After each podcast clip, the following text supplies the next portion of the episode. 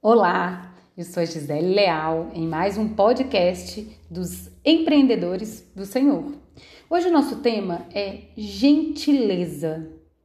Quero deixar aqui nove dicas de como ser mais gentil com as pessoas. Ser gentil, segundo Aurélio, o dicionário, quer dizer nobreza, modo elegante, amável e atencioso. Ser gentil é parar de pensar só em você mesmo e fazer mais para o outro, pelo outro, em especial para Deus. E quem não gosta de ser tratado com gentileza? No estresse do dia a dia, muitas vezes esquecemos de ser gentis. E algumas vezes nos tornamos até indelicados em exercitar a gentileza no cotidiano. Sabemos o quanto essa atitude é necessária, em especial para esse novo mundo, para esse novo mundo real. O mundo precisa de mais gentileza. Então, eu quero deixar aqui para vocês nove dicas como você pode aproveitar as ocasiões e desenvolver essa atitude tão nobre. Anota aí. Dica 1. Seja mais gentil consigo mesmo. Não guarde mágoas. Não sinta raiva à toa. Seja amável consigo mesmo. Para a gente conseguir amar as pessoas, precisamos nos amar primeiro. Cuide do seu ego. Trate-se com carinho, com zelo, com amor. Lembre-se que todos nós somos almas especiais, feitos sob encomenda pelo Senhor. Segunda dica: Sorria mais. Sorria mais para as pessoas, para a vida, acorde com bons sentimentos e deixe o sorriso invadir o seu dia. Podemos irradiar o dia de alguém com uma simples ação que é gratuita e que Deus te deu com seu sorriso. 3. Deseje um bom dia e tenha um bom dia. Cumprimente as pessoas. Um bom dia pode ser tão revigorante. 4. Ajude mais pessoas. Ajudar pessoas que têm necessidade, ser generoso, isso também faz parte de ser gentil. Ajudar um amigo, mas também ajudar um estranho. 5. Faça a diferença, onde quer que você esteja, na vida das pessoas. Faça aos outros o que gostaria que fizesse com você, ou melhor, faça aos outros o que ele gostaria que você fizesse por ele. Então é importante você conhecer as pessoas ao seu redor. Existem muitos exemplos de fazer a diferença, desde ajudar um idoso a atravessar a rua, a dedicar-se a trabalhos voluntários, cuidar de um filho, de algum amigo ou de um colega. Vocês não sabem o quanto essa diferença você pode fazer na vida de uma mãe. 6. Saiba dizer não. Ser gentil também é dizer não de modo educado e exemplar para as coisas que não lhe interessam, mas precisa respeitar os hábitos dos outros sem se prejudicar. 7. Aprenda a ouvir mais. Seja atencioso quando conversar com as pessoas. É muito delicado quando alguém está falando com você e você não dá valor. Olha para os lados, olha para o relógio e o pior de hoje, olha para o celular. 8. Respeite. Respeite as diversas opiniões. Você pode julgar o que é melhor para você, mas não pode impor a ninguém qualquer tipo de mudança. 9. Seja o exemplo. Eu acredito que é muito difícil ser gentil com pessoas que nos magoam, que nos maltratam. Mas a gentileza, ela é muito maior. Ela não é algo que a gente precisa fazer por obrigação. Ela precisa ser feita por amor. É gerar bondade mesmo que você só tenha recebido dor. É passar por cima do orgulho. E eu creio que gentileza gera gentileza. Ser gentil vai além da capacidade normal dos seres humanos. Só Deus pode transformar e gerar esse sentimento.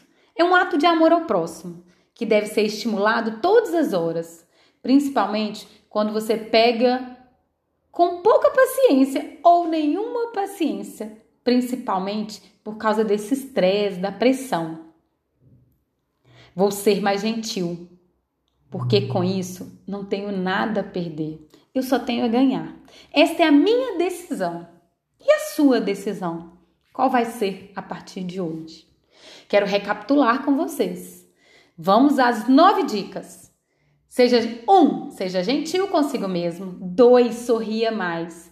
Três, deseje um bom dia e tenha um bom dia. Ajude mais pessoas. Quatro, cinco, faça a diferença.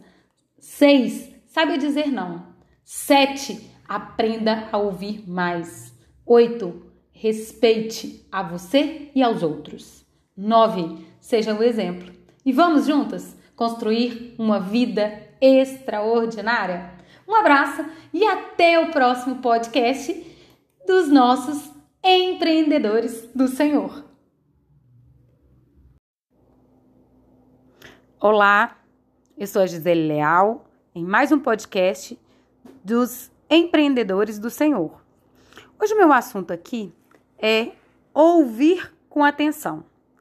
E para a gente falar sobre esse assunto, eu quero citar Gênesis de 6, capítulo 6, de 9 a 22. Eu quero falar sobre Noé. Noé era um homem justo, íntegro entre o povo da sua época. Ele andava com Deus. É o que está escrito em Gênesis 6, 9. Noé ouviu bem quando Deus lhe falou: Noé, preste atenção. Gênesis nos conta que ele andava com Deus. Que linda maneira de dizer que Noé viveu cada dia atento à presença de Deus. Porém, mais que isso, Noé também obedeceu. O que Deus lhe determinava, ele fazia. Noé obedeceu mesmo quando Deus lhe ordenou fazer algo muito estranho. Pensa, fazer uma arca naquela época em um local totalmente a quilômetros de distância do curso de água. Quantos insultos, piadas, perguntas sarcásticas ele deve ter suportado? No entanto, não abandonou a tarefa. Ele foi obediente às instruções de Deus. Com exceção de sua família, Noé foi o único que defendeu a causa de Deus em sua cultura. A lembrança de Deus no mundo ficará reduzida a apenas um homem e sua casa. Séculos depois, Jesus descreveu o povo nos dias de Noé. Pois, nos dias anteriores ao dilúvio, o povo vivia comendo e bebendo, casando e dando-se em casamento, até o dia em que Noé entrou na arca, e eles nada perceberam até que veio o dilúvio e levou todos. Assim acontecerá na vinda do Filho do Homem. Nos dias de Noé, como hoje, os ruídos dos afazeres podem sufocar a voz de Deus. Jesus advertiu sobre qualquer ocasião em que as pessoas estejam cegas para o perigo de viver, sem se deter o suficiente para ouvir a Deus. Orar é mais do que falar com Deus. Embora isso seja vital, muitos de nós apresentam uma lista de pedidos e depois corre atrás para a próxima tarefa. Como seria a nossa vida se reservássemos tempo não só para conversar com Deus, mas também para ouvi-lo? E se decidíssemos então obedecer, fazendo o que ele nos ordena, sem levar em conta as zombarias da sociedade. Você quer andar com Deus? Então, ao orar, ouça cuidadosamente a voz dele. Talvez ele a conduza em outra direção, em um novo propósito e com uma coragem que você nunca julgou ter. Então, coloque a sua vida nas mãos do Senhor e passe a ouvir com atenção. E até mais no nosso próximo podcast.